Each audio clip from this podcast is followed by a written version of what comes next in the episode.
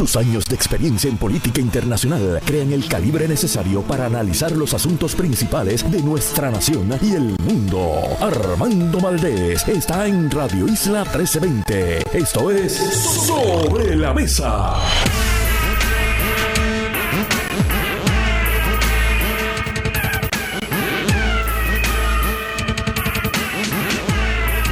Buenos días Puerto Rico, soy Armando Valdés, usted escucha sobre la mesa por Radio Isla 1320.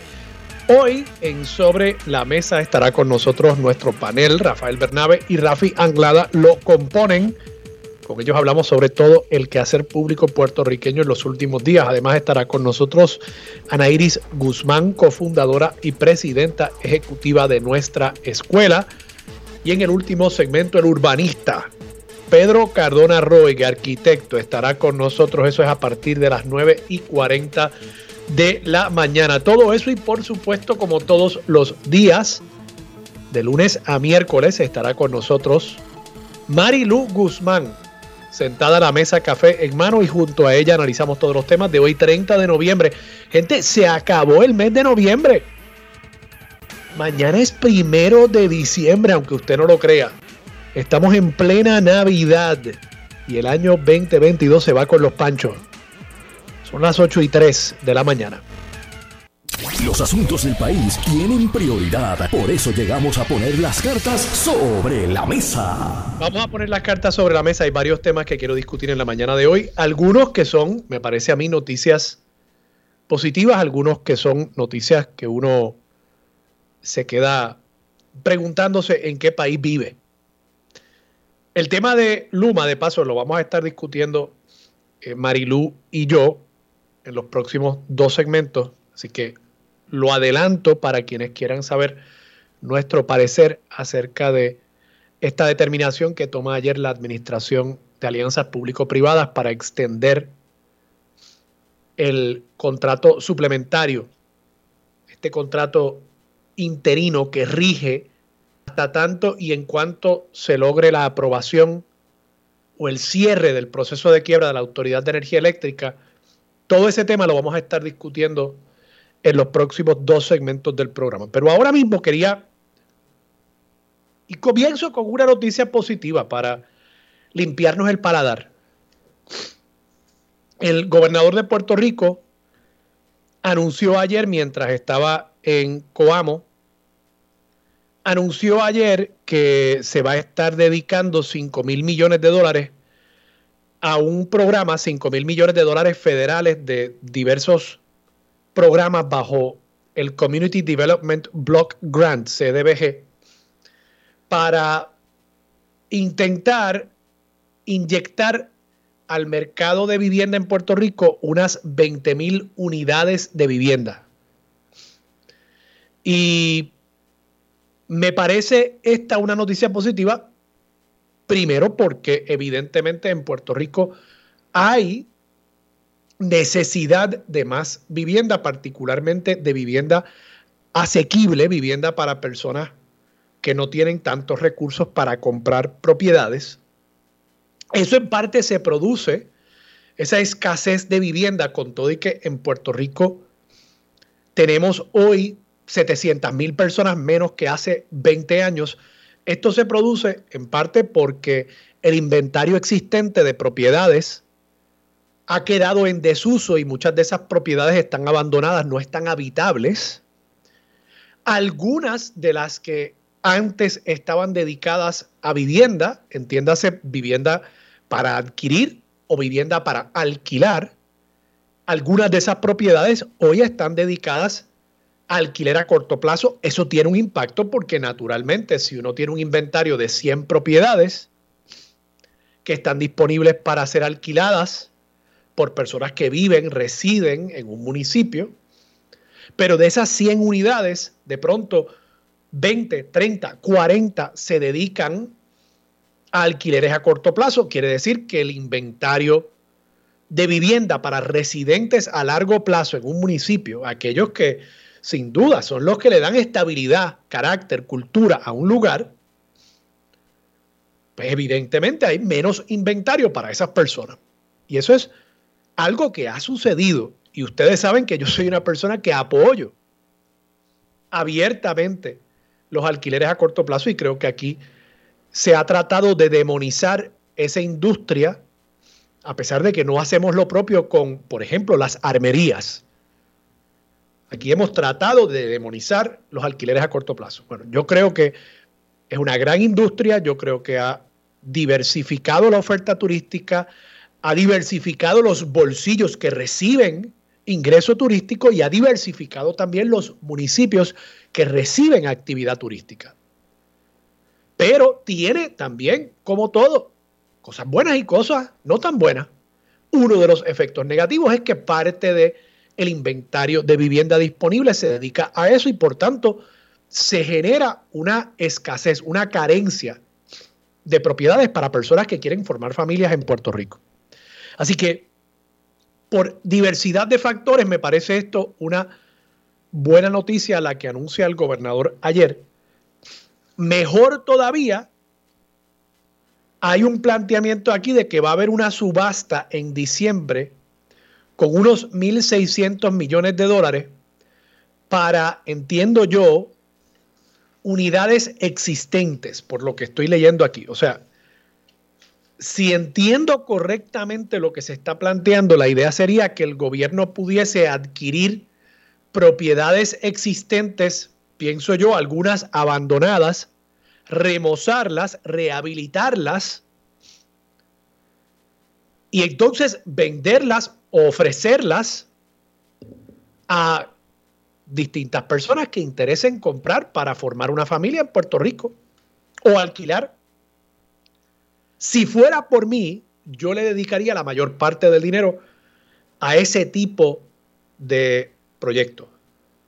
De 5 mil millones se le está dedicando 1.600 millones. Por lo que entiendo de lo que estoy leyendo hoy en la portada del periódico El Nuevo Día, artículo de Gloria Ruiz Cuilan, incluso si Gloria está con nosotros mañana, le voy a preguntar sobre este tema para ver si en efecto yo estoy entendiendo esto correctamente. Y si en efecto es para remozar propiedades existentes, yo creo que eso puede tener un efecto significativo en el rehabilitar zonas urbanas, incluso zonas suburbanas también, áreas como urbanizaciones donde uno se pasea por ciertas zonas hoy por hoy y va a haber casas abandonadas, pero casas que están en buenas condiciones, salvo que no se ha cuidado esa propiedad por varios años. Bueno, pues si el gobierno logra adquirir esa propiedad, llevar un equipo de contratistas allí que trabajen en remozar y rehabilitar esa propiedad, eso es un bien para esa comunidad para la familia que adquiera o alquile esa propiedad. Y además tiene el efecto de no estar ocupando terreno virgen en nuestra isla mediana, no es pequeña, nuestra isla dentro del contexto global es mediana, pero donde ciertamente tenemos unas limitaciones territoriales. Y considerando que se han ido 700 mil personas del país, 700 mil personas que no vivían en la calle, o sea, vivían en alguna casa, deben haber muchas de esas propiedades abandonadas que en lugar de estar dedicando más recursos y en lugar de estar construyendo más infraestructura para seguir llevando casas más y más lejos de los centros de trabajo, pues que podamos redensificar zonas que ya están construidas, utilizar más eficientemente infraestructura que ya está construida, infraestructura eléctrica, de acueductos, carreteras, redensificando donde ya existe el inventario de propiedades. Es simplemente que esas propiedades en este momento no son habitables. Si eso es lo que está detrás de esos 1.600 millones, como les digo, si fuera por mí, yo le dedicaría mucho más. Le metería probablemente el 90% de los fondos a rehabilitar estructuras existentes. Eso va a generar muchísimos empleos en el sector de la construcción, quizás hasta más que los que generaría el dedicarle recursos únicamente a urbanizaciones y proyectos nuevos. Y tendría el efecto de, de nuevo, proteger nuestros recursos naturales y los limitados terrenos que tenemos en Puerto Rico para este tipo de desarrollo. No por desdorar esta noticia, pero lo único que me preocupa, la única bandera que levanto es que este es el mismo departamento de la vivienda que durante el cuatrienio pasado, con el proyecto de Tu Hogar Renace, tuvo a su haber más de mil millones de dólares en fondos federales también.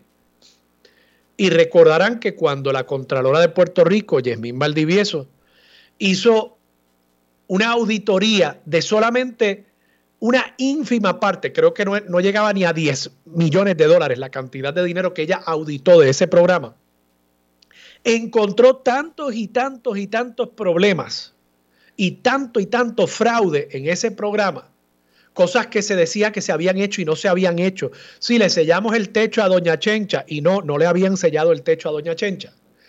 Que ella fue a donde Ricardo Rosselló le mostró los resultados de ese informe, según alegan los medios de comunicación, y luego detuvo, o sea, no hubo más auditoría del programa Tu Hogar Renace.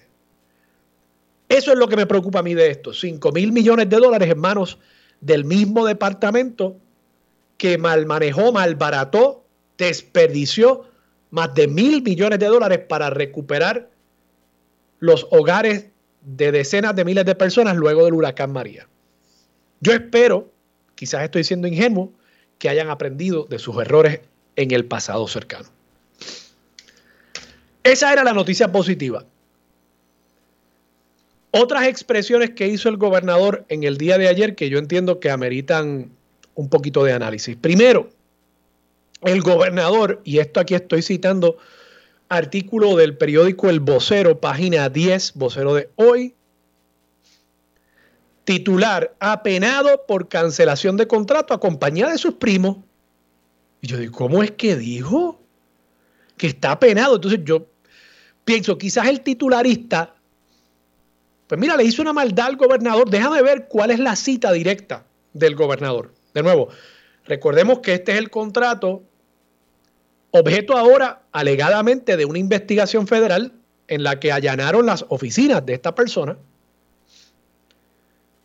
Primos terceros, por supuesto, del gobernador de Puerto Rico, hago la aclaración porque él la hizo, así que para que conste en el récord, son primos terceros, comparten apellido, eran ellos directores de partes importantes, departamentos importantes de su campaña a la gobernación, pero vamos, primos terceros, lejanos, lejanos, de vez en cuando, acción de gracias, compartimos una cena, pero fuera de eso no los veo el resto del año. Es lo que estaba diciendo Pedro Pierluisi cuando insistió en ese apellido, primo tercero.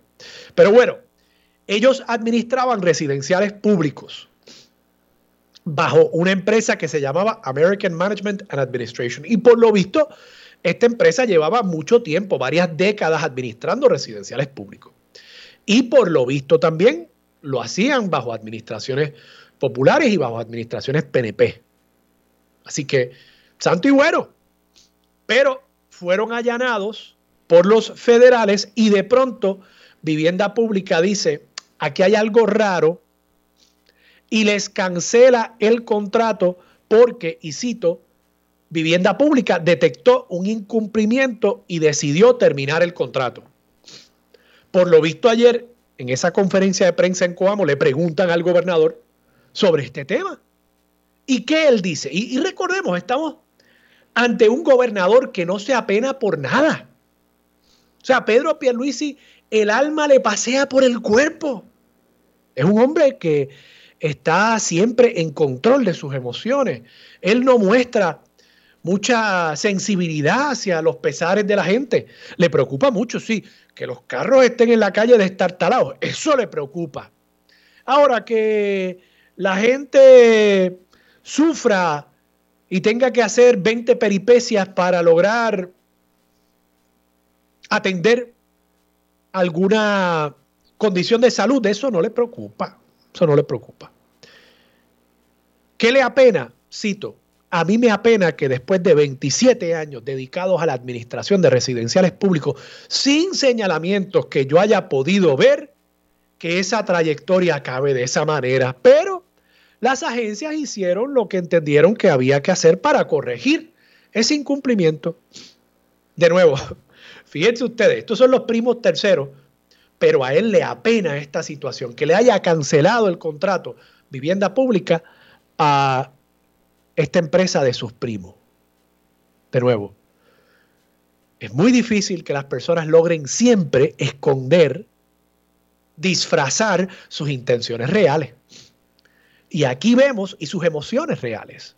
Se puede intentar, y como dicen los americanos, you can fool some of the people some of the time, but you cannot fool all the people all the time. No puedes coger a todo el mundo de pensuaco todo el tiempo.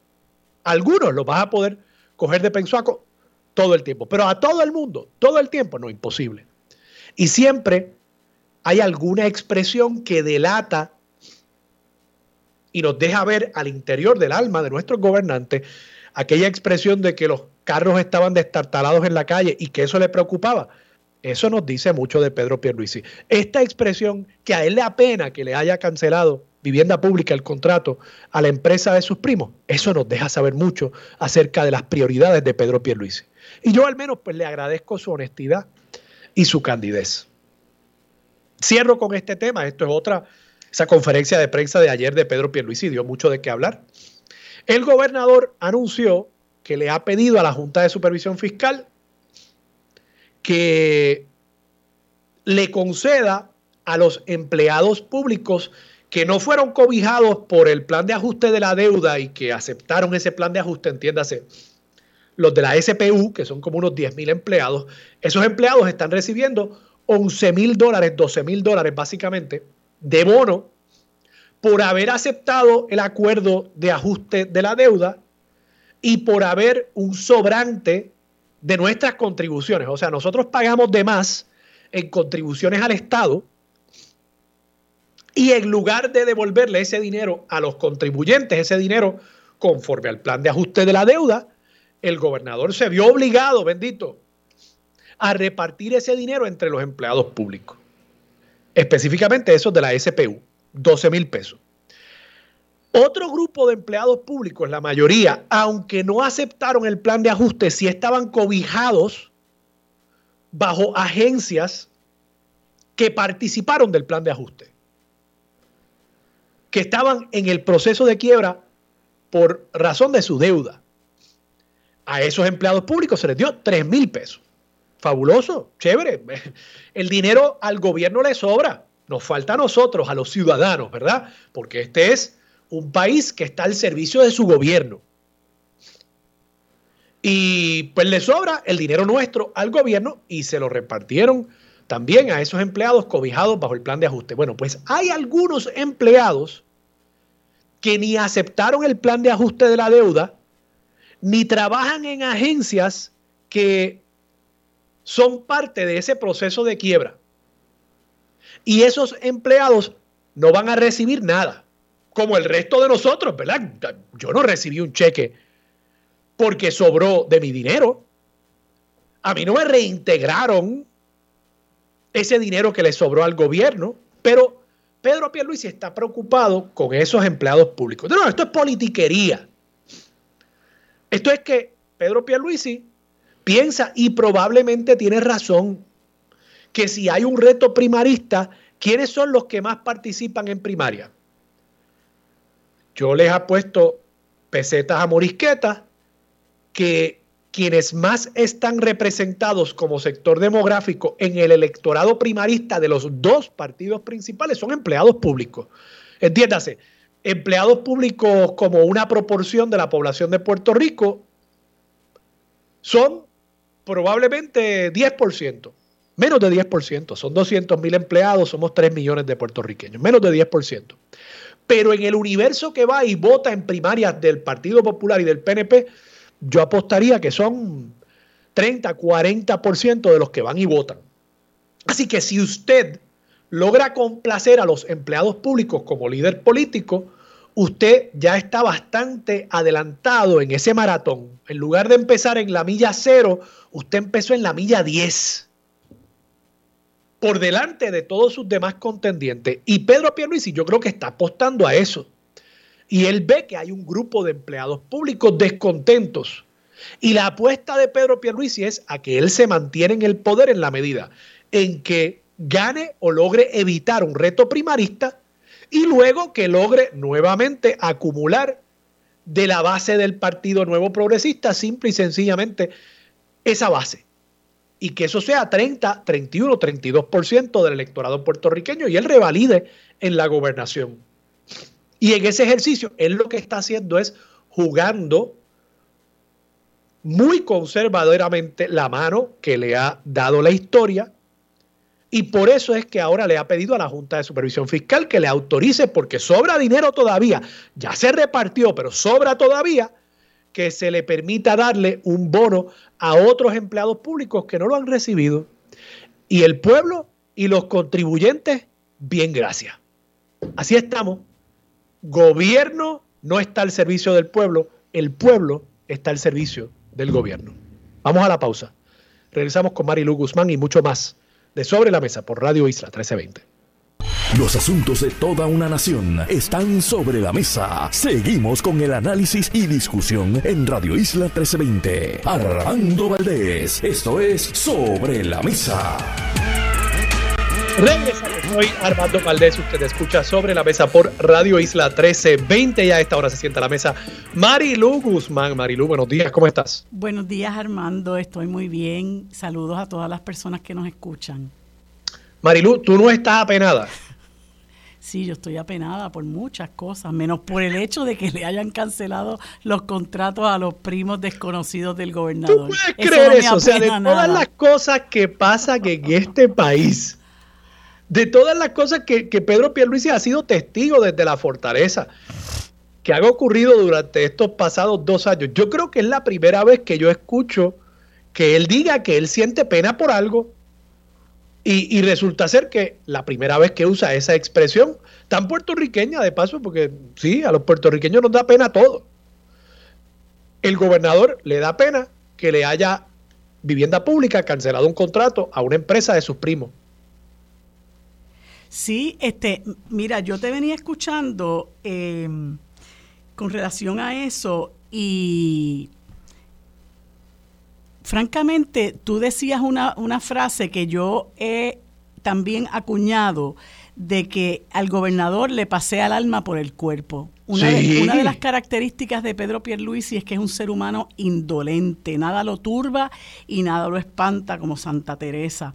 Eh, y entonces a mí me parece bastante cínico, ¿verdad?, que él diga públicamente que él se apena porque le hayan cancelado los contratos a, a su, a su primo, ¿verdad?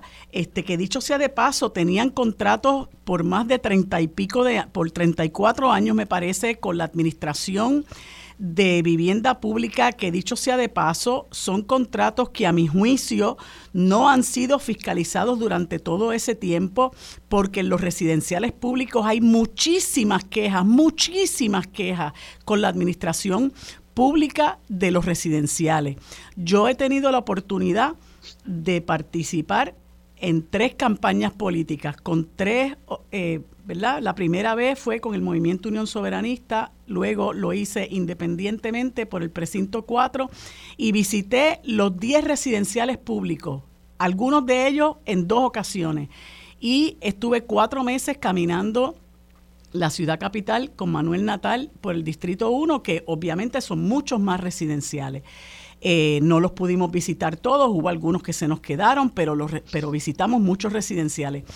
Y nosotros recibimos muchísimas quejas de la administración de los residenciales públicos, por ejemplo, el mantenimiento, el recogido de los desperdicios, el hecho de que hay eh, eh, eh, apartamentos vacíos y hay gente en lista de espera.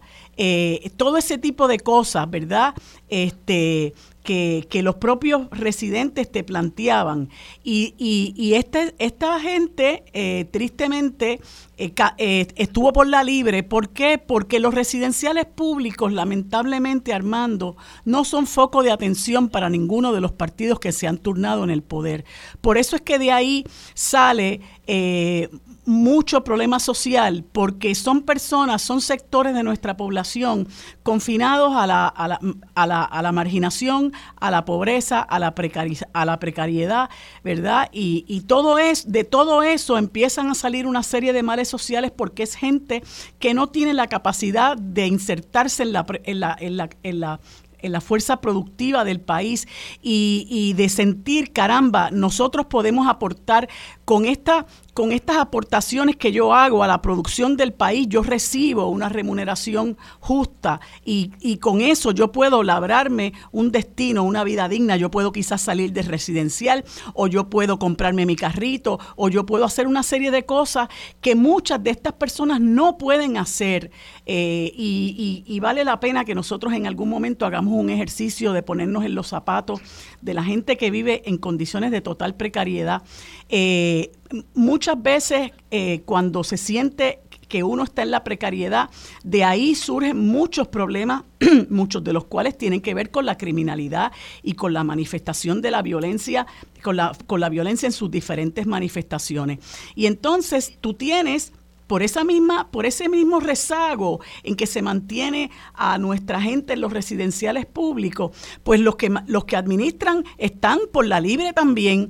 Y, de buenas a primeras, bueno, yo no sé cuánto tiempo a esta gente no los han acusado todavía, pero sí se, sí se divulgó que las órdenes de allanamiento tenían que ver con asuntos de soborno eh, y otros, otras, eh, otras eh, situaciones te digo enseguida, asuntos de soborno, lavado de dinero y declaraciones falsas, que bueno, eso será materia de investigación una vez se estudie, se analice todo lo que fue objeto, se, se, se ocupó en ese allanamiento y, y yo presumo, ¿verdad? Puede que sí, puede que no, yo presumo que vendrán acusaciones posteriormente, pero esto que se, que se pudiera imputar, tú puedes estar seguro que no va a ser de hace un año, ni de dos, ni de tres. Sabrá Dios de cuánto tiempo viene desarrollándose algún tipo de esquema aquí, ¿verdad? Este, de los que ya estamos acostumbrados a ver en, en la administración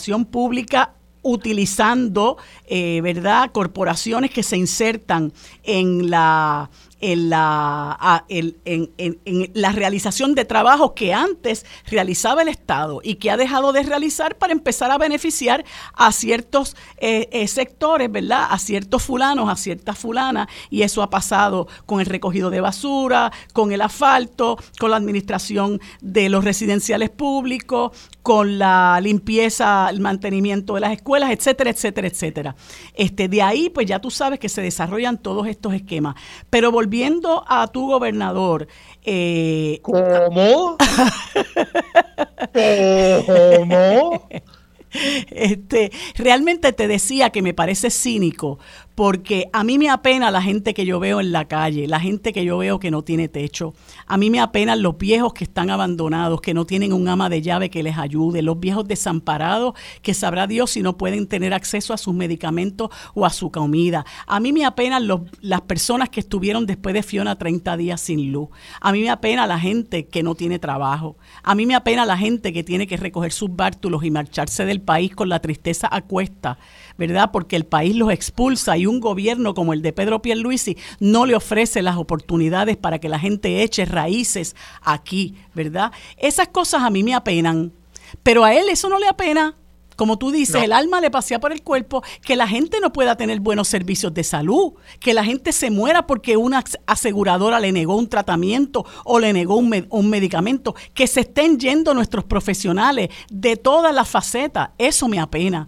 Pero a él le pasea el alma por el cuerpo y eso es algo que la gente tiene que observar, que nosotros estamos siendo este país está siendo, y esto lo digo entre comillas, dirigido, porque aquí no está dirigido nada, este, o, administrado, vamos, eh, a medias, porque aquí quien manda es la Junta de Control Fiscal, por un individuo que vino con una agenda clara, ¿no? De él eh, eh, hacer, hacer buenos unos proyectos, poner a guisar a su familia, poner a guisar a sus amigos del alma, poner a guisar a los que le financiaron las campañas. Ese es el norte de Pedro Pierluisi y para de contar. Por eso es que él se apena de que, su, de que sus primos les hayan quitado el guiso. expresiones delatan, delatan eso que tú dices.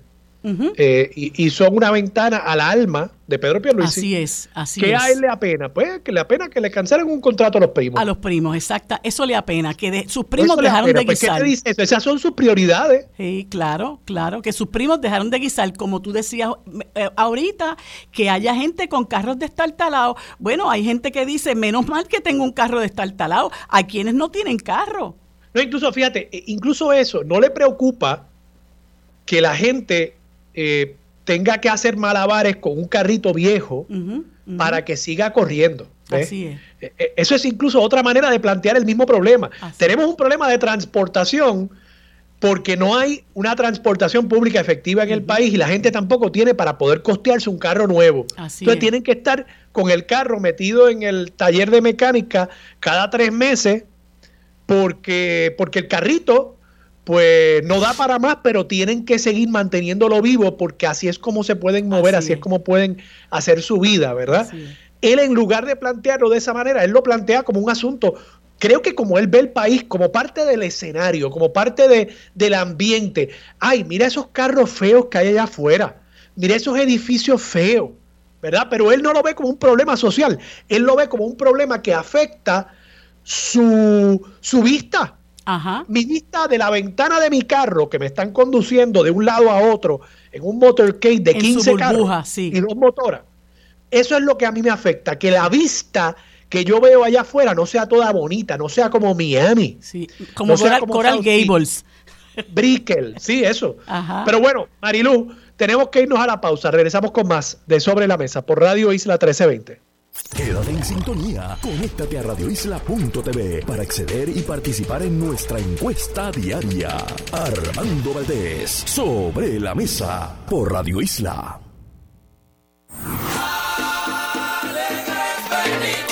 Cuando llega noviembre, a Radio Isla 1320 le entra el espíritu navideño. Celebra con nosotros.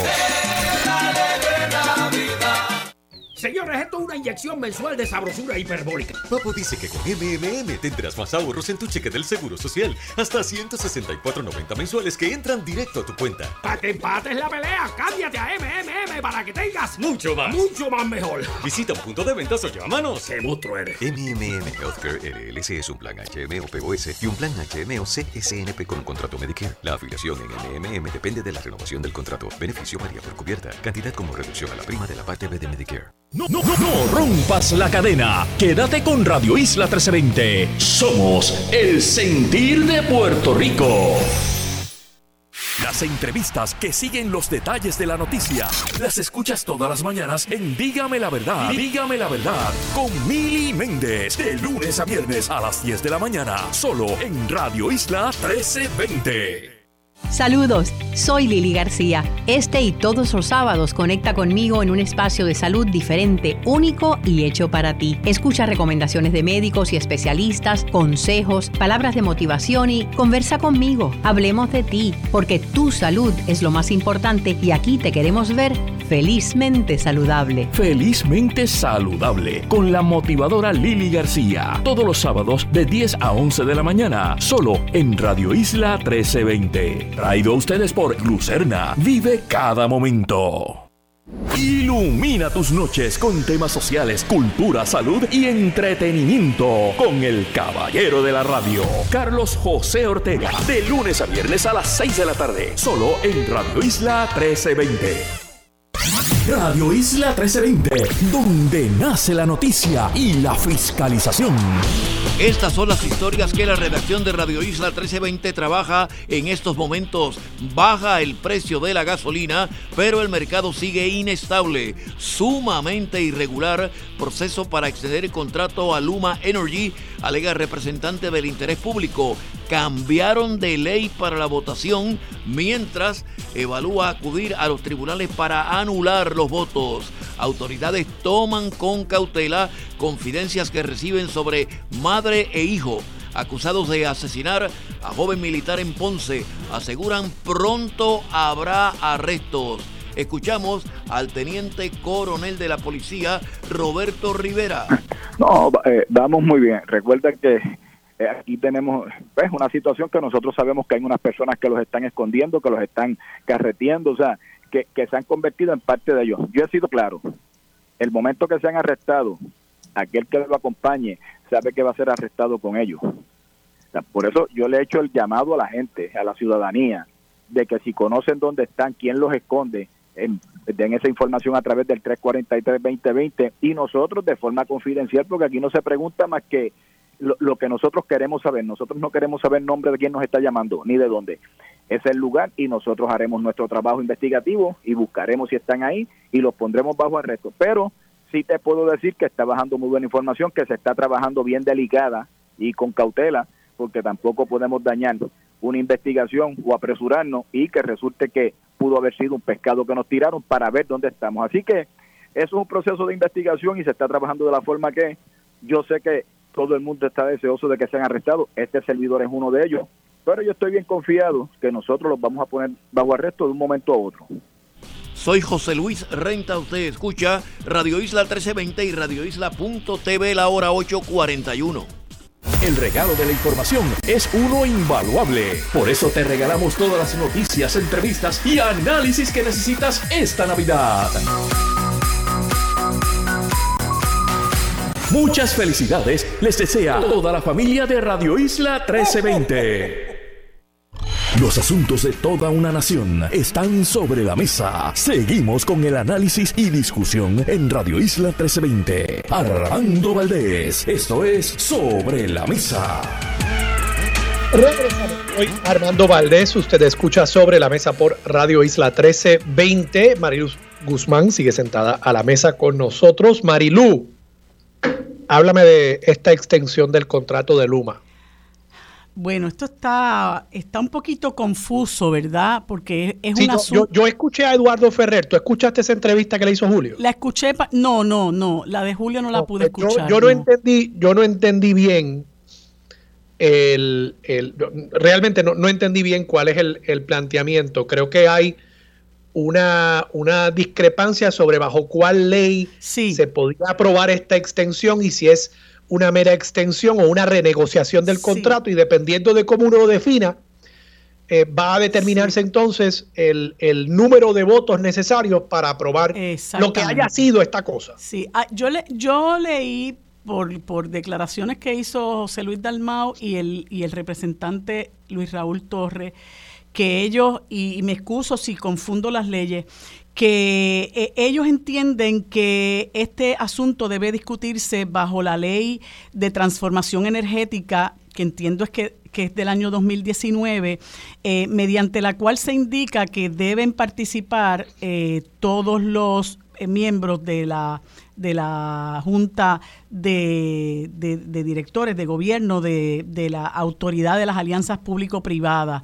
Entonces, el gobernador, claro está, porque siempre tú, tú vas a buscar el argumento que satisfaga lo que tú quieres que se haga, el, el, el, el gobernador entiende y todos los que favorecen que Luma se quede, eh, que esto se debe discutir al amparo de la ley misma de las alianzas público-privadas que dicen que eso es por mayoría simple.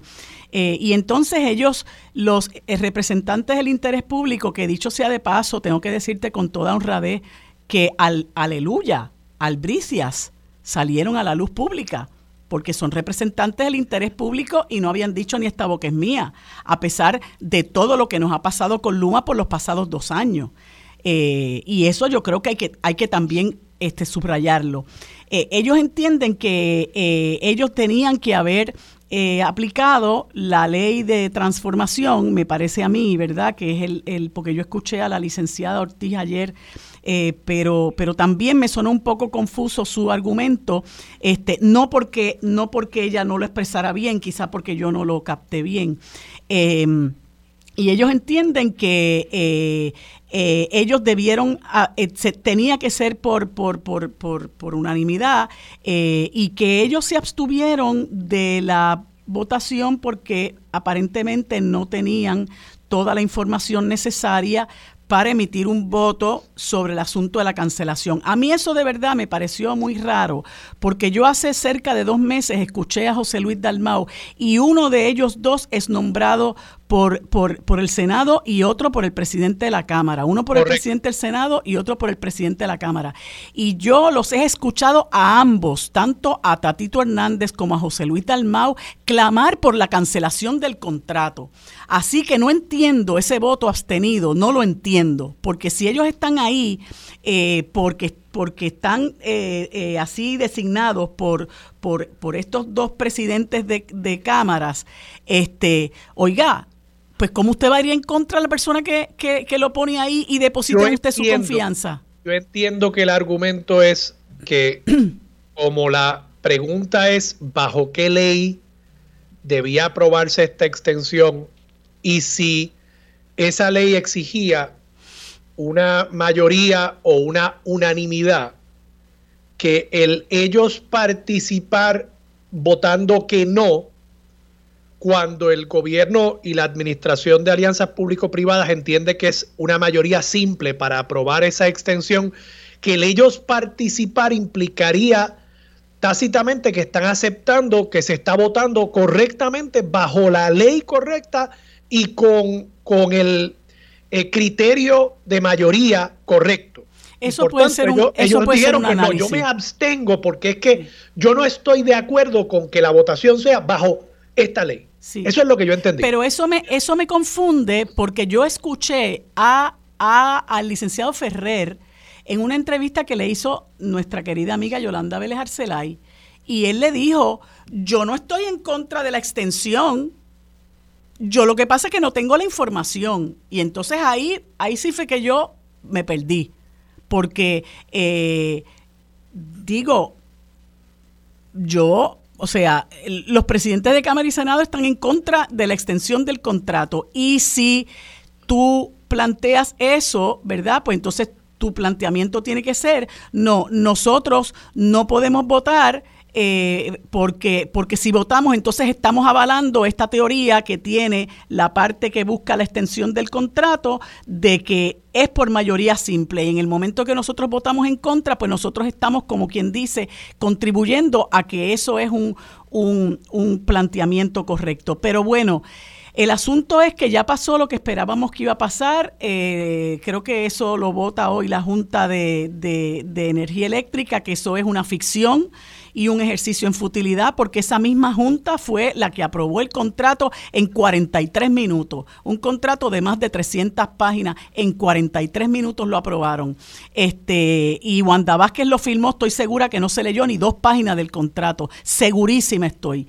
Este, pero eh, ya lo aprobó la Junta de, de, Supervisión Fiscal, que eso no nos debe extrañar. Ya Luisi obviamente pues hizo lo propio, Fermín Fontanes hizo lo propio.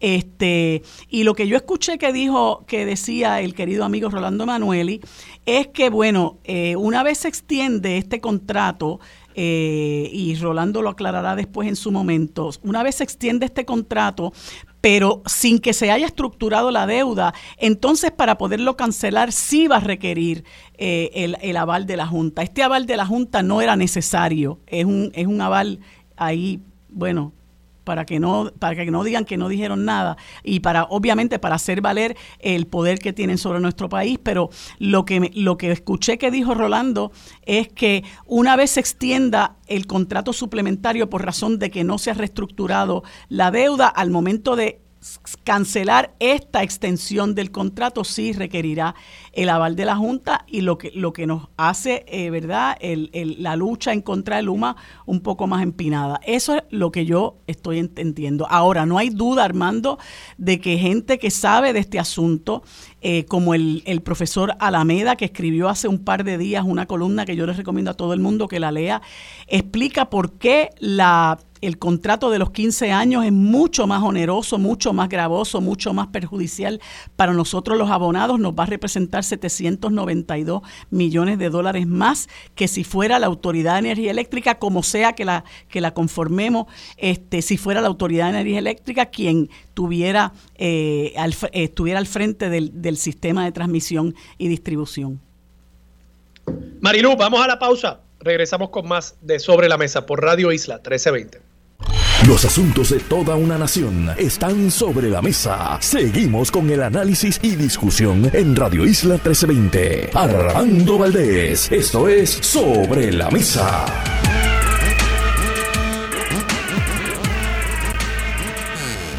Bueno amigos, como les dije anteriormente, en este segmento, como todos los miércoles, conversamos con el senador Rafael Bernabe del Movimiento Victoria Ciudadana y el licenciado Rafael Anglada, a quienes les doy los buenos días y las gracias por haber separado un tiempo para esta conversación. Buenos días, ¿cómo están?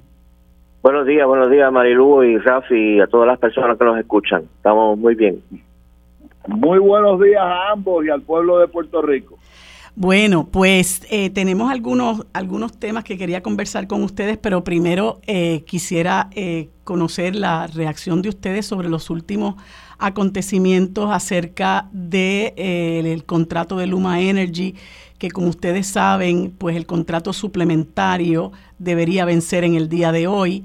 Y hay personas, ¿verdad?, conocedoras de los términos del contrato que han planteado que lo más conveniente para el pueblo de Puerto Rico, luego de hacer un análisis exhaustivo de los términos del contrato y de la experiencia vivida a lo largo de estos casi dos años con, con, Luma Energy, es que ese caso, ese, ese contrato se dejara expirar.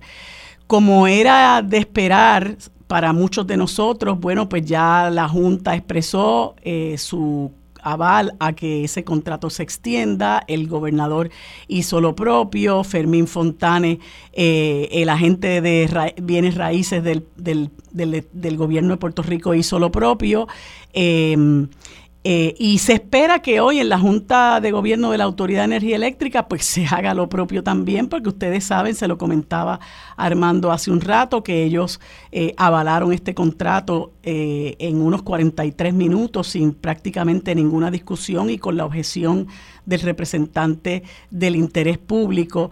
Y, y lo traigo, bueno, porque el, el, sistema eléctrico es un servicio esencial, es algo que nosotros necesitamos urgentemente para poder vivir para poder trabajar y hemos confrontado una serie de obstáculos innumerables, ¿verdad?, con, con, las ejecutorias de Luma Energy, amén del hecho de que para muchos de nosotros, ¿verdad?, esto es un, un saqueo lo que está ocurriendo con relación a este contrato en la medida en que se pagan salarios exorbitantes a los ejecutivos, los beneficios que se les pagan también, el hecho de que esta es una compañía que se crea precisamente para, para, para obtener este contrato de, de, un consorcio, se crea este consorcio ¿no? de dos compañías eh, matrices en, en, en, Alberta, Canadá y en Texas, eh, y el hecho de que se ha dado a la luz pública también de que ellos han creado utilizando eh, eh, ejecutivos, ex ejecutivos de sus propias compañías, eh, han creado corporaciones para ser subcontratadas con salarios, con, perdón, con, con asignaciones también millonarias, como son las asignaciones para, o los contratos para, para poda del tendido eléctrico, las ocho explosiones de subestaciones, los siete aumentos de tarifa, el hecho de que a lo largo de este tiempo eh, no ha habido ningún tipo de fiscalización. Todos saben lo que pasó con este señor Wayne Stensby cuando se negó a entregar documentos a la comisión que preside el representante Luis Raúl Torres. O sea que cuando vamos analizando todas estas cosas, ¿verdad? Realmente es muy poco o nada.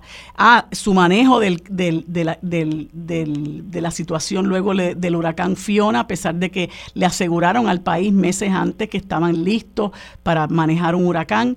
Eh, cuando analizamos todo esto, vemos que es un saldo totalmente negativo, pero más aún funesto es eh, el que se eh, avecine la posibilidad de tener esta gente por, por, por 15 años. y quisiera conocer en primera instancia de parte del senador Bernabe su impresión sobre esta situación. Bueno, como tú has resumido muy bien, yo creo que la situación se puede resumir en dos palabras. Es, no es sorprendente, pero es muy lamentable. Es muy lamentable porque se trata de un contrato leonino, como se ha dicho tantas veces, que favorece tremendamente a una parte, a la empresa en este caso, Y es un contrato que además de ser leonino, que se debió cancelar desde el primer momento, eh, la empresa que se ha contratado no ha podido cumplir cabalmente con lo que se le ha contratado, el trabajo que se le ha contratado para que realice. Así que lo más lógico eh, y lo que mejor convenía a los intereses del país era dejar que ese contrato expirara el día de hoy. Ahora, no es sorprendente que el gobierno, eh, que, la, que la Junta de Control Fiscal, los personajes que tú has mencionado, que la Junta de Control Fiscal, que el gobernador, que la Autoridad de Alianzas Público-Privada, y que probablemente la Junta Directiva de la Autoridad de Energía Eléctrica aprueben la renovación del contrato, porque sabemos que son instituciones y sabemos que son personas que están comprometidas profundamente, ideológicamente, con el proyecto de privatización, de privatización de energía eléctrica y de privatización de otras cosas también. Así que ellos no es no es sorprendente que ellos se mantengan en esa posición de mantener la privatización de energía eléctrica, de renovar el contrato, estoy seguro que van a seguir con su proyecto de tratar de privatizar la generación del sistema, la generación en el sistema eléctrico también. La única manera, yo creo que lo que esta situación no, no, y en ese sentido, el, hecho de que el, de que el contrato se renueve o se extienda por ahora, eh, es una derrota para nuestro pueblo. Tenemos, yo creo que las cosas hay que llamarlas por su nombre. Es algo que tenemos que entender. Aquí nos han dado un golpe, nos han dado un golpe más. La pregunta que tenemos que hacernos es cómo eso se pudo haber detenido y cómo podemos detenerlo en el futuro. Y yo creo que ahí es que hay que hacer un llamado a la reflexión, porque hay una contradicción eh, que tenemos que ver para poder cómo, ver cómo la resolvemos entre el descontento muy amplio que hay en el país con el desempeño de Luma Energy y la capacidad que hemos tenido las organizaciones eh, que, estamos en contra de ese contrato de movilizar y de organizar a ese gran descontento que existe en el país. Eh, fíjate que tenemos organizaciones sindicales grandes que están en contra de este contrato, que tenemos organizaciones de mujeres, organizaciones comunitarias que se han pronunciado en contra, organizaciones ambientales muy importantes que se han pronunciado en contra de ese contrato, organizaciones estudiantiles que se han pronunciado en contra de ese contrato, una gran cantidad de alcaldes que, sobre todo después del huracán Fiona, una gran cantidad de alcaldes eh, que se pronunciaron muy descontentos con el desempeño de Fiona. Y a pesar de que tenemos todos esos grupos, organizaciones, los movimientos políticos, como el que yo estoy, ¿verdad? Me incluyo. A pesar de que tenemos todos esos movimientos, organizaciones, eh, alcaldes, figuras electas, etcétera, que estamos todos en contra de este contrato, la realidad es que no hemos logrado las movilizaciones y las acciones eh, que reflejen ese descontento de manera adecuada. Quitando una primera actividad muy grande que se realizó, que fue en el Expreso Las Américas, que fue una actividad verdaderamente masiva, las otras actividades que hemos realizado y que se han hecho heroicamente que me, yo he participado en muchas y me parece que se han hecho un esfuerzo muy grande, eh, no han logrado eh, la movilización que es necesaria. Tenemos que preguntarnos por qué no se ha logrado y cómo poder cómo poder lograrla, porque esa es la única manera, ¿verdad? Si nosotros eh, movilizamos a un sector grande de nuestro pueblo, entonces podemos cambiar lo que hace el gobierno.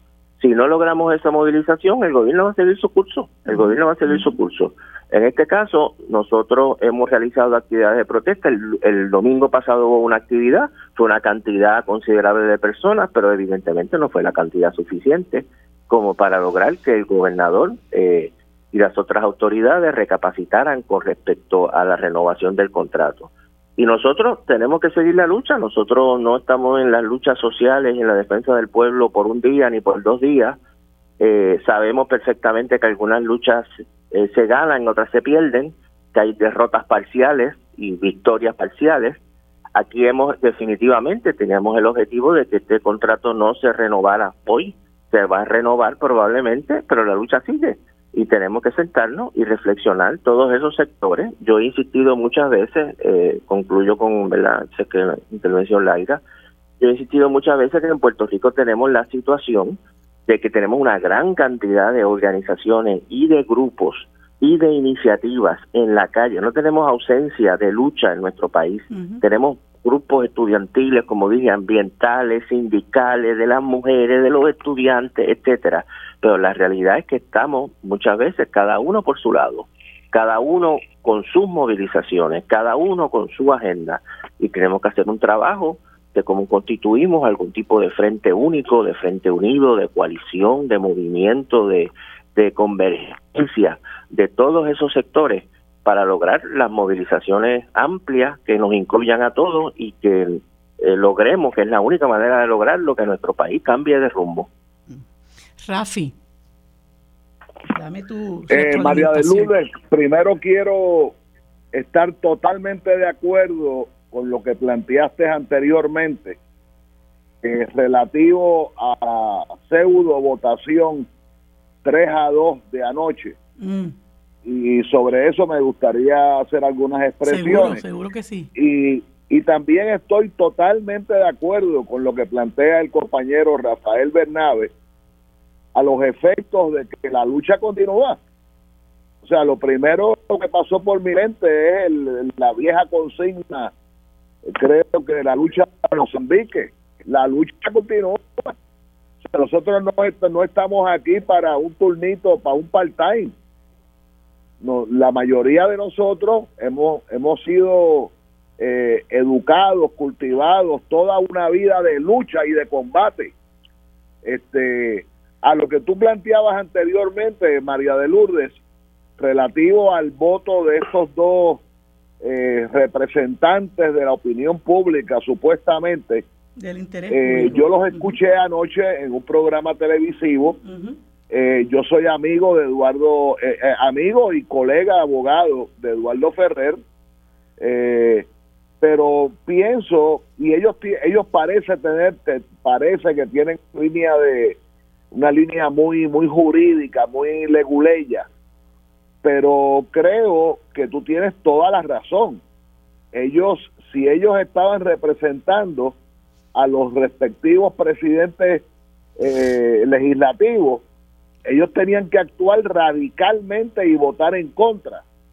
Aquí lo que está pasando, aquí lo que está pasando detrás de todo esto, es que el Partido Popular es parte del bizcocho, es parte del comedero, ellos no saben hacer más nada, ellos no están en el cambio social, ellos no están en el cambio para una para un mejor Puerto Rico. El Partido Popular ha sido copartícipe del desastre del gobierno de Puerto Rico, incluyendo la vieja autoridad de energía eléctrica. Esa es la realidad. Y entonces, pues esos dos eh, brillantes abogados eh, uno de ellos amigo personal mío, eh, pues básicamente están representando a un liderato eh, que impugnado. ¿Quién es José Luis Dalmau? ¿Quién es Tatito Hernández en la historia de Puerto Rico? Son nadie, ni representan a nadie. Y nosotros tenemos, como dice Rafael Bernabe, yo creo que dio en el yo yo creo que dio en el pollo del arroz con pollo nosotros tenemos un montón de luchas y cada uno jala para su lado y entonces pues nadie puede eh, asistir a todas las convocatorias. Cada vez que a alguien se le ocurre, ah, pues vamos a hacer un piquete tal día. Sí, pero a lo mejor hay otra campaña. Este, hay otra cosa más importante, o sea, o más importante en el sentido de la persona en cuestión, ¿verdad? por ejemplo, yo sé que esta noche hay un excelente, una excelente ponencia en el Colegio de Abogados de un informe, creo que sobre los feminicidios, pero a lo mejor yo no puedo ir esta noche al Colegio de Abogados. Eh, mañana presentan un libro en el Museo de Puerto Rico, de Rafael Gonzalomar. No, eso es hoy, eso es hoy, Rafi. Eso es hoy, lo de Rafael ah, pues Fíjate lo, fíjate lo perdido que yo estoy. Eh, a lo mejor pues yo no puedo ir, pero lo que te quiero decir es que, por un lado lo que ocurrió anoche es parte de la traición contra el pueblo de Puerto Rico. ¿Entiendes? Y, el, y el, el único eh, reducto de combate somos nosotros en la calle. Esa es la realidad.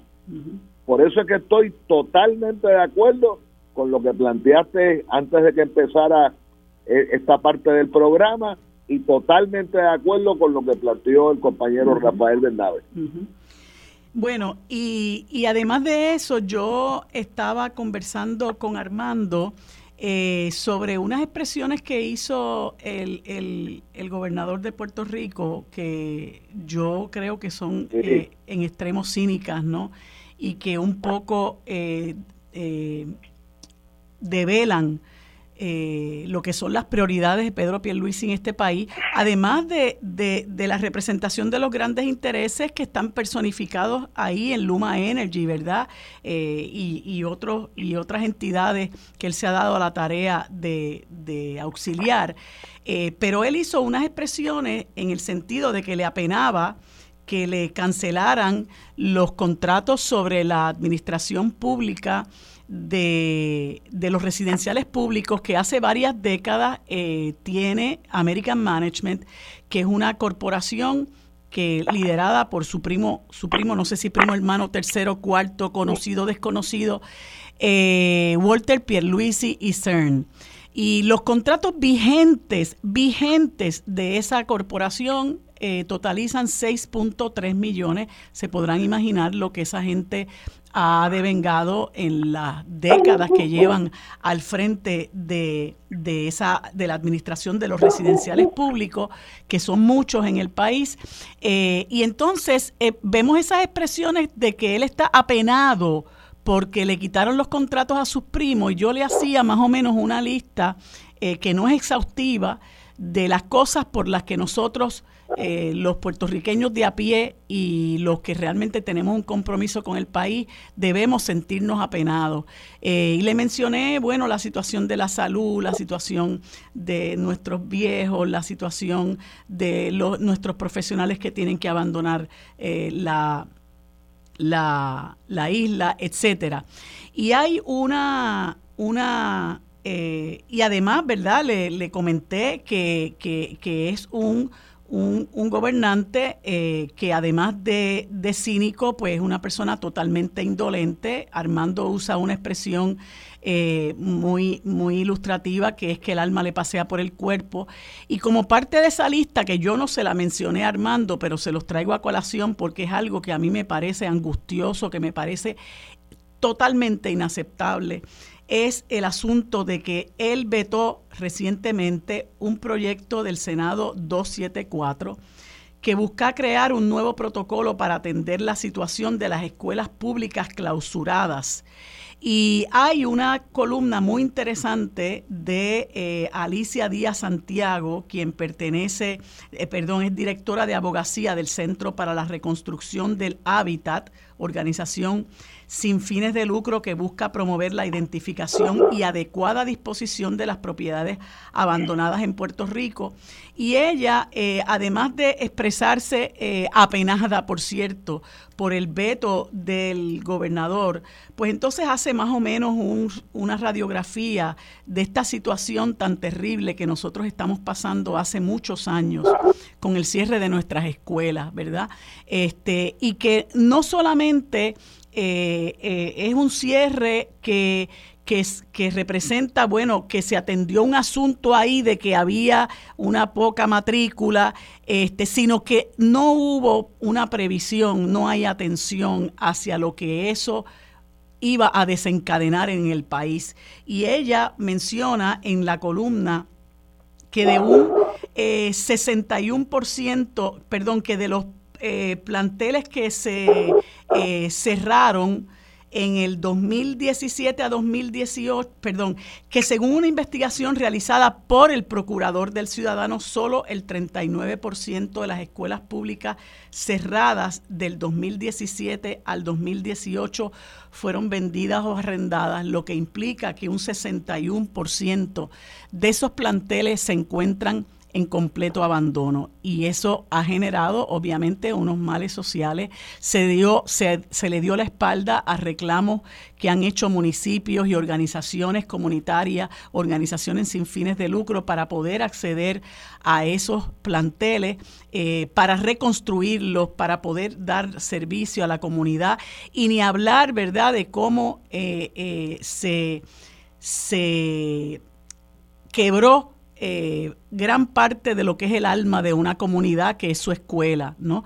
Entonces, como es un, un, proyecto del Senado 274 que debe haber pasado por las manos de, de Rafael Bernabe, me gustaría, ¿verdad?, hablar sobre eso, porque eso es otra de las cosas por las que nosotros nos debemos sentir profundamente apenados, lo que ha pasado con nuestros planteles escolares y el estado de abandono en las que el gobierno, los gobiernos, ¿verdad?, han permitido que permanezcan.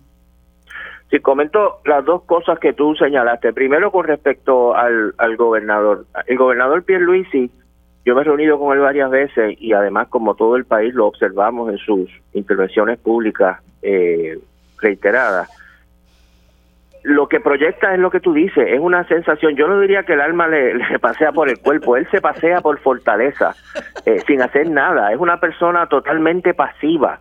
Eh, ante todos los problemas que tiene el país, uno tiene la sensación de que él no tiene ninguna iniciativa. Aquí hemos hablado del tema de los feminicidios, hemos hablado de diferentes problemas que el país enfrenta y lo menos que uno puede ver de parte del gobernador es un espíritu de iniciativa, de acción eh, para tomar eh, eh, determinaciones enérgicas con respecto a algún problema. Todo lo que proyecta es pasividad, dejarse llevar por la corriente y dejarse llevar por la corriente en el Puerto Rico de hoy quiere decir dejar que los problemas sigan, porque el país eh, tiene una gran cantidad, si el país estuviera en situación óptima, si nuestros problemas fueran mínimos, bueno, pues que el gobernante no haga mucho, pues está bien, las cosas van bien, pero las cosas van muy mal. Y uno esperaría a un gobernante, un gobernador que tenga programas activos, proactivos, que tenga intervenciones para atender situaciones y lo que lo menos que uno ve es eso, ¿verdad? Tiene que darse una crisis de un feminicidio terrible o tiene que darse una situación terrible de una situación ambiental muy grave en algún sitio para que él se sienta obligado a decir algo, ¿verdad? O a pronunciarse con respecto a con respecto a algo. Por eso es que eh, insisto con lo que decíamos ahorita, necesitamos la, la acción del el pueblo en la calle, en la movilización, llevando, llevando su agenda para que mientras este señor sea gobernador, mientras Pelvisi sea gobernador, logremos algún tipo de acción. En cuanto a las escuelas, esta es una de las grandes tragedias de nuestro país de los últimos, ¿verdad? De la última década, el cierre de las escuelas, que como tú dices, nosotros luchamos contra él, las escuelas no son meras instituciones burocráticas, no son meras oficinas de gobierno, no son con la importancia que puedan tener, no son oficinas comerciales de una autoridad eh, o lo que sea, son instituciones que forman parte de la vida, de la historia, de la identidad, de la biografía de comunidades enteras eh, y que el cierre de la escuela realmente destruye, deja un hueco muy grande en muchas comunidades, aparte de la cuestión práctica de que el cierre de escuelas ha conllevado a que muchos estudiantes tengan que viajar más tiempo, distancias más largas, escuelas este más este desestructuradas eh, para poder eh, tomar sus clases. Y no solo se han cerrado las escuelas, se han golpeado las comunidades, sino que si uno dijera, bueno, cerraron las escuelas, eh, complicaron la situación para muchos estudiantes, pero se logró mejorar la educación, se logró mejorar la calidad de, los servicios que reciben los estudiantes, pero tampoco, eh, o, o, incluso si uno dijera, han reducido el gasto eh, en planta física y demás, tampoco. O sea que han dado un golpe terrible a muchas comunidades con el cierre de las escuelas, que muchos padres, muchas madres, los mismos maestros y maestras se opusieron a esos cierres pero no han resuelto ningún problema, simplemente han añadido una tragedia a la tragedia que ya estábamos viviendo con respecto a las escuelas. En la legislatura constantemente eh, vienen proyectos de ley eh, que nos colocan a los legisladores, a mí por lo menos, en una situación muy angustiosa, porque a veces eh, se plantea trasladar las escuelas a entidades privadas que uno no conoce exactamente cuál es la, ¿verdad? cuál es su naturaleza, por qué se constituyeron, cuáles son los proyectos que tienen. Eh, y a la misma vez uno sabe que si no se trasladan a estas entidades, pues entonces se quedan simplemente abandonadas, que es como están la mayoría de ellas. ahora tenemos cientos de escuelas que no se usan para nada, no las usan los municipios, no las usan las, las organizaciones sin fines de lucro, no las usan los grupos comunitarios, no las usan grupos privados, no la usa nadie. Está allí comiéndose los ratones lo que queda de, las instalaciones, están llenas de caballos, algunas de ellas, sabe Dios cuál es la situación con estos lugares. Las han vandalizado, les han quitado las ventanas y cuánta cosa hay. Eh, así que nosotros a veces, tragando un poco hondo, hemos votado a favor de medidas para trasladarla, por ejemplo, a los municipios, siempre poniendo la condición en ese, en ese traslado de que el municipio tiene que usarlo para fines públicos, de que si no lo usa para fines públicos o lo va a privatizar, pues entonces tiene que devolverse al Departamento de Educación, etcétera, tratando de poner una serie de salvaguardas para que tampoco se convierta el reparto de las el reparto de las escuelas, ¿verdad? En otro en otra vía de corrupción y de entrega de bienes públicos a, intereses privados eh, sin que el pueblo tampoco se beneficie. Así que eh, ciertamente es una situación horrible, trágica, la del cierre de las escuelas en, en, Puerto Rico. Eh, nosotros planteamos desde un inicio, eh, nosotros sabemos muy bien que el Departamento de Educación es un departamento de educación gigantesco, no se diseñó democráticamente ni participativamente, así que tampoco nosotros estamos aferrados a que cada una de las escuelas que hay en Puerto Rico hay que mantenerlas. Puede que haya alguna escuela que convenga desde un punto de vista racional cerrarla, pero eso tiene que hacerse en consulta con la comunidad, en discusión con los maestros, en discusión con los maestros, con, con, con, los, con, la, con los padres. y los, y los estudiantes y demás, y entonces se toma una determinación. Pero uno venir burocráticamente decir aquí hay que cerrar 700 escuelas, hay que cerrar 500 escuelas, y cerrarlas este sin ningún tipo de consulta eh, es realmente Una, un acto autoritario y horrible. Eh, y, y estamos sufriendo las consecuencias de esa situación. ¿Cómo logramos reconstruir eso? De nuevo, yo no veo otra manera que no sea con un cambio de gobierno que, que venga con una política distinta de reconstruir nuestras agencias públicas eh, con la participación de los ciudadanos y la participación de los que laboran en ella, que en el caso del Departamento de Educación es muy fácil identificar con la participación de los padres y madres de los estudiantes, con la con la participación del personal docente y no docente de las escuelas, que son los que van a tener que poder reconstruir nuestro sistema Eh, educativo luego de estos golpes tan horribles que ha recibido. Bueno, me, me quedé sin tiempo, Rafi Anglada, perdóname, pero, pero, pero seguimos conversando el próximo miércoles. Gracias a ambos y que tengan buen día. Los asuntos de toda una nación están sobre la mesa. Seguimos con el análisis y discusión en Radio Isla 1320. Armando Valdés, esto es Sobre la Mesa.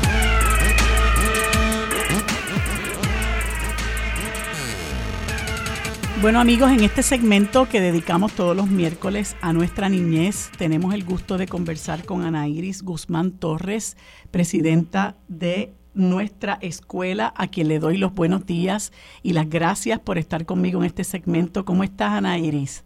Buenos días, Marilu, un placer. placer acompañarte. Para mí también. Pues mira, eh, nuestra escuela es una organización, ¿verdad? Una institución muy cercana a mi corazón. Este, conozco a Ana Iris y a su compañero justo hace muchos años, que son los líderes de este hermoso proyecto. Y el, el, el pasado domingo eh, se cubrió, eh, se, se, publicó un reportaje sobre nuestra escuela. Este, acabo de recibir un comunicado de prensa en el cual informan que la Middle States eh, Association para las escuelas de escuelas superiores y elementales, etcétera, les acreditó. De hecho, de eso quisiera que me conversaras, pero también quiero que le dejes saber a las personas que nos escuchan qué es nuestra escuela, qué población atiende y qué es la educación alternativa. Muchísimas gracias por la oportunidad. Nuestra escuela es un proyecto formativo, un proyecto sanador. Se aspira a la transformación de, la realidad de, sus miembros. Se funda en el año 2000, eh, como muy bien señalas, precisamente a raíz de una situación trágica que vivimos en nuestra familia. Mi esposo, el profesor Justo Méndez Aramburu, perdió a una de sus hijas en un accidente de autos a Ana Mercedes y estuvo por más de un año eh, sumido en una profunda depresión hasta que en una ocasión ella lo visita en un sueño, es como él lo dice, y le dice, papi, vamos a hacer una escuela. A lo que él responde, Mercedes, no, tú ni muerta deja de inventar, como nosotros vamos a hacer una escuela? Y ella le dice, sí, papi, nuestra escuela. Por eso se llama así. Y desde entonces, por los pasados 22 años, hemos dedicado nuestras vidas a crear un proyecto que cierre la brecha de acceso a una educación de alta calidad para los sectores más vulnerables en los municipios en los que estamos, tanto en Caguas como, como en Loíza. Así que es una escuela alternativa con prácticas democráticas, donde nuestros estudiantes son el centro de la gestión, y cuando decimos que son el centro de la gestión, estamos hablando de todos los órdenes en los que te puedas imaginar a los estudiantes eh, tomando decisiones y eh, siendo ingerentes en lo que ocurre. Tenemos un currículo novel, eh, mucha gente dice que ese que es un currículo único, es puertorriqueño netamente, y la parte más hermosa de ese currículo que mucha gente dice que es único, se la debemos a la capacidad de innovación que tienen nuestros estudiantes, porque todo lo que hemos hecho por los pasados años ha sido escucharles. Así que mucha gente dice, wow, qué genial, sí, wow, qué genial, cada vez que tú permites eh, que los jóvenes puedan expresarse sobre lo que más les compete, que es su educación.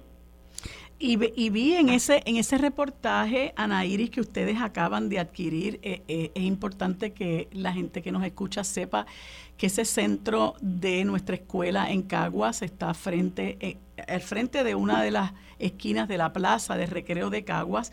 Y dice el reportaje que acaban de adquirir dos edificios contiguos a nuestra escuela y tienen la intención de desarrollar cuatro escuelas vocacionales, una en construcción, una en tecnología, una en diseño de modas y una en agricultura. Y quisiera que nos hables de esos proyectos. Sí, sí, estamos muy felices. Es una, como toda organización sin fines de lucro, ¿verdad? Nuestra escuela jamás soñamos que se convertiría en lo que es hoy, el proyecto que es y la escuela ha ido evolucionando, ha ido creciendo en su, en su modelo y ha ido madurando. Y el hecho de que estemos hablando de escuelas vocacionales responde a que los estudiantes determinan eh, sobre qué quieren aprender.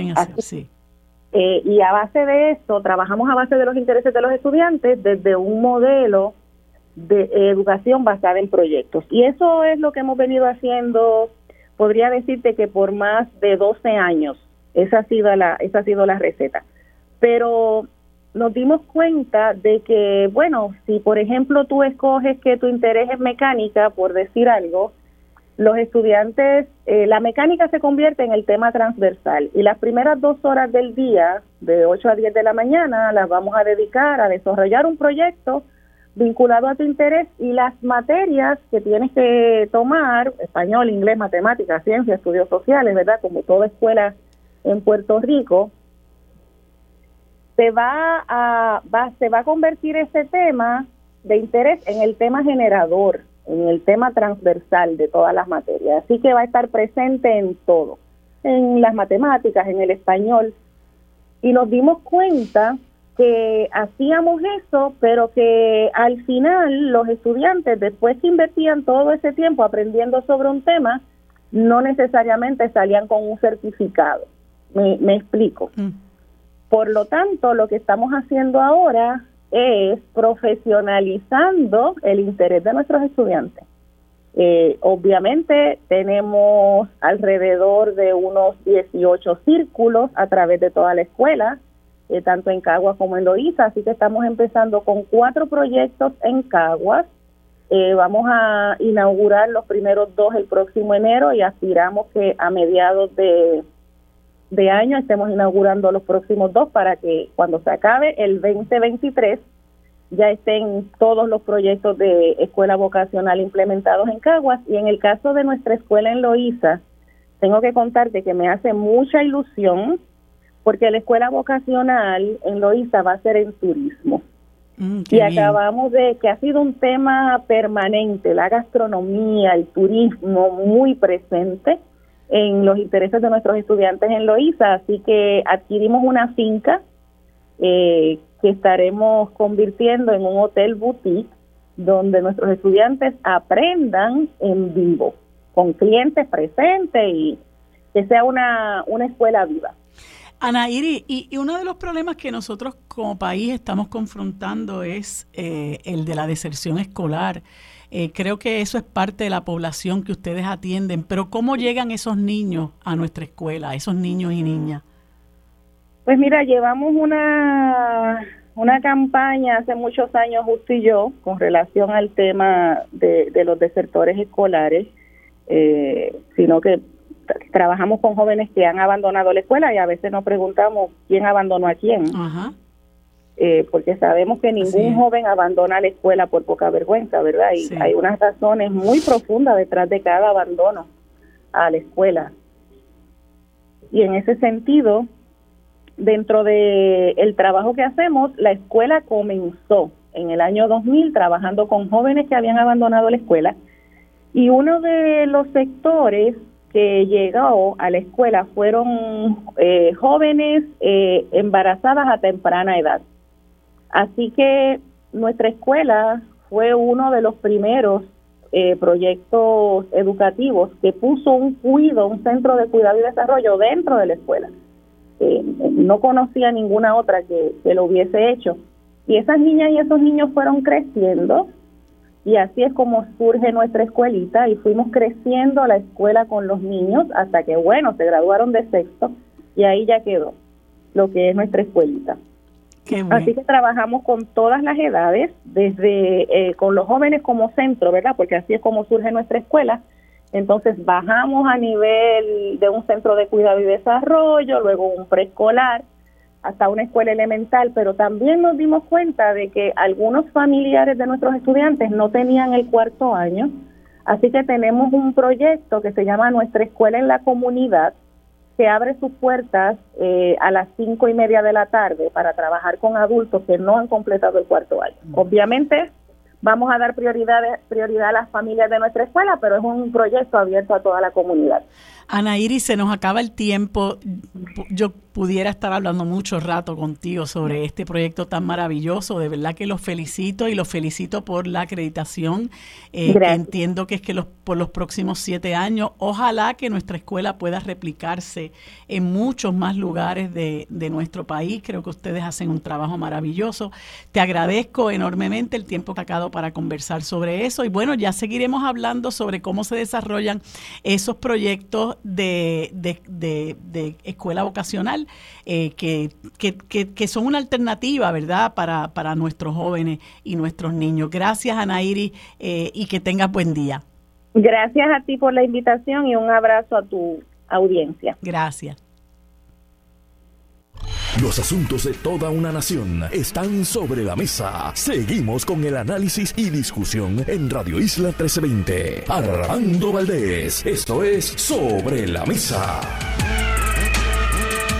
Bueno amigos, en este segmento eh, tenemos el placer de conversar con el amigo Pedro Cardona Roy, planificador y arquitecto, ex vicepresidente de la Junta de Planificación de Puerto Rico, a quien le damos los buenos días y las gracias por acompañarnos en este último segmento. Saludos, Pedro, ¿cómo estás?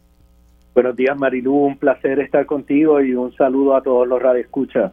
Gracias, Pedro, como siempre. Bueno, eh, vi muy alarmada eh, eh, unos eh, posts que hiciste en las redes sociales con relación a este borrador de nuevo reglamento conjunto de permisos. Eh, yo digo, bueno, yo no sé qué pasa con la Junta de Planificación, porque hace unos días salió a relucir el hecho de que estaban utilizando fondos para la mitigación de desastres para pagarle a unos bufetes eh, de, reconocidos miembros y activistas del Partido Nuevo Progresista para intervenir con pequeños, medianos y, pequeños y medianos comerciantes, ¿no? Y ese dinero, bueno, se está utilizando para engrosar las arcas de esos dos bufetes, uno liderado por Walter Alomar y otro liderado por eh, Valerie, eh, Sánchez Erazo. Y entonces ahora vuelven con el asunto del reglamento, nuevo reglamento de, de conjunto de permisos que tú has criticado muchísimo, así como otras personas eh, que, están pendientes de este tipo de temas. Eh, y, y, tú mencionabas en esa publicación que hiciste que es un reglamento, un borrador de reglamento que tiene más de mil páginas, que hay eh, apenas unos 46 días laborables para uno expresarse sobre eso. Me gustaría no solamente hablar sobre eh, el proceso que ha contemplado la, la Junta de Planificación para expresarse sobre el reglamento, sino su contenido, los peligros que entraña, porque se según dice el amigo Pedro Sade, pretende modificar este, extensamente los usos en varios distritos residenciales. Sí, eh, es súper importante eso, Marilu, y yo creo que tenemos que ir primero al inicio, en el año 2009, cuando se crea el primer documento, la primera versión del reglamento conjunto, en ese momento yo levanté bandera porque en la experiencia que hay a nivel global en procesos de planificación donde se hacen instrumentos conjuntos como este, una regla cardinal es que tú no agrupas cosas que sean de naturaleza distinta, tú solamente agrupas cosas que son iguales o muy parecidas. En este caso hay asuntos que tienen que ver con uso del suelo, hay asuntos que son operacionales, hay asuntos que son procesales y todo eso se ha agrupado en un solo documento. Aquí se regula lo que es el expendio de bebidas alcohólicas, pero también están las zonas históricas, está el yunque, están los usos del suelo en todo Puerto Rico y está la habitabilidad de las comunidades, así como lo que son los procedimientos que se deben seguir para solicitar una autorización, un endoso, un permiso o una certificación. Esto es tan diverso que han creado desde el año 2009 una especie de dinosaurio que es muy difícil de manejar. Eso lleva a que cuando se presenta un proceso como este, con 1067 páginas, con casi 4000 cambios en el, en el documento, pues la ciudadanía le es muy difícil entrar a este tema y entenderlo. La mayoría de las personas ya de por sí esas cifras son un disuasorio para, para no entrar en este tema. Además, nosotros tenemos que reconocer, ¿verdad?, que esto se ha puesto para comenzar dos días después del receso de acción de gracia y el periodo de comentarios coincide con nuestra Navidad, mm. lo cual deja, aunque la Junta dijo que tenía 85 días para comentarios de la ciudadanía, la realidad del caso es que acaban siendo 46 días laborables. Eh, y eso es insuficiente para poder manejar un documento de esta magnitud y de este volumen. Yendo a lo sustantivo, ¿verdad? Que yo creo que es súper importante que la gente entienda que este documento es el que va a regir y les va a transformar la forma en la que viven en su urbanización. Si usted en su urbanización tiene un parque o tiene una eh, una instalación vecinal donde se celebran los cumpleaños, etcétera. Ese lugar se puede cambiar a través de este reglamento para convertirlo en un uso comercial, para convertirlo en un hotel y en cualquier otra cosa que está listada ahí. Airbnb, eh, centros de cuido para personas con demencia, puede ser un lugar de cuido para envejecientes, puede ser un cuido de niños, pero toda la naturaleza de la gama que permiten los centros de cuido pudieran suceder dentro de lo que son esas instalaciones y lo más grave es que esto no tiene ninguna discusión. Hay dos aspectos, Marilu, que son importantes pero difíciles, ¿verdad? Eh, eh, hay, hay un asunto que son los procesos ministeriales y hay otro asunto que son los procesos discrecionales. Lo ministerial es lo que cumple con todo que la planificación ha sido evaluada y por lo tanto todo lo que cumpla con los parámetros de esos requisitos puede agilizarse y autorizarse bien rápido. Lo discrecional requiere que se haga un juicio para evaluar los posibles impactos de estas cosas. Y en el caso de esta versión de reglamento conjunto, básicamente convierten todo lo que antes era discrecional en asunto ministerial. Eso quiere decir, en una reserva natural, bien sea eh, Cabezas de San Juan o una reserva como los Tres Picachos, en cualquiera de los casos, de forma ministerial, ahí se pueden hacer hoteles, se pueden talar bosques, se pueden hacer intervenciones que degraden ese recurso sin que haya ni siquiera una evaluación ambiental y mucho menos que la ciudadanía conozca de esto. ¿Y a qué tú entiendes que responde todo esto, Pedro? Esto es un proyecto de encargo, ¿verdad? Esto inicialmente, el reglamento conjunto de 2009 fue un reglamento que se redactó en el bufete de consultores de la Asociación de Constructores de Hogares y Contratistas Generales. ¿verdad? Y se tiene el listado de las personas que estaban presentes durante ese proceso. Y a través del tiempo esto lo adopta la Junta de Supervisión Fiscal y recordemos que la Junta de Supervisión Fiscal lo que quiere es obtener el dinero para sus bonistas para irse del país. O sea, ellos, el propósito es lo más rápido que puedan recoger todo el dinero de aquí de Puerto Rico y largarse a sus destinos, ¿verdad? Este, en el mejor sentido de para ellos, ¿no?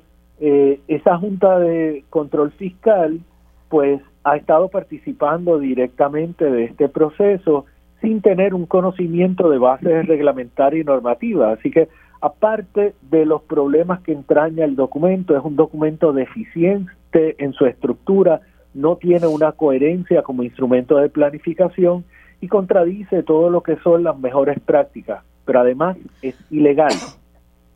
Y aquí es el punto que yo creo que es importante para el grupo de abogados. Este instrumento pretende, recordemos, un reglamento es un instrumento operacional para tratar un asunto particular de una de dentro del marco de la planificación. No es una expresión de política pública de uso del suelo. Sin embargo, la Junta de Planificación, a través de este instrumento, pretende modificar toda la política pública de uso del suelo a escondidas de la ciudadanía. Y eso es muy peligroso e ilegal. Y aquí vamos a ver otro proceso como lo que vimos en el, en el 2017, 18, 19 y 20. O sea, no, no tengo duda que vamos a estar de nuevo gastando mucha energía, gastando unos recursos económicos brutales en luchar contra esto. Ayer depuso unos grupos comunitarios, depuso el grupo del Caño Martín Peña, Pedro Sade Llorens, eh, hubo toda una serie de personas que fueron a la vista pública y fue muy contundente la expresión de las comunidades de Araki y Arespa y del Caño Martín Peña, donde básicamente le dijeron, mire señores, ustedes no pueden hacer esto, esto que ustedes hacen es ilegal. Pues yo creo, Pedro, que, que, además de la discusión que se dé al interior de la Junta de Planificación, tenemos que traer esa discusión afuera para que la gente que va a resultar afectada por este reglamento tenga conciencia de a, lo que nos exponemos. Yo le refiero a los amigos a una columna muy interesante que se publicó eh, hace un par de días de eh, el doctor Ariel Lugo, es una eh, hace dos días particularmente del doctor Ariel Lugo en en el Nuevo Día. Les recomiendo que la lean, que, que, que es ilustrativa. Pedro, se nos acaba el tiempo. Muchas gracias. Vamos a seguir conversando sobre esto. Amigos, hemos terminado por hoy el programa sobre la mesa. Nos vemos y nos escuchamos el próximo lunes. Gracias por sintonizarnos. Los próximos es Mili Méndez en Dígame la Verdad.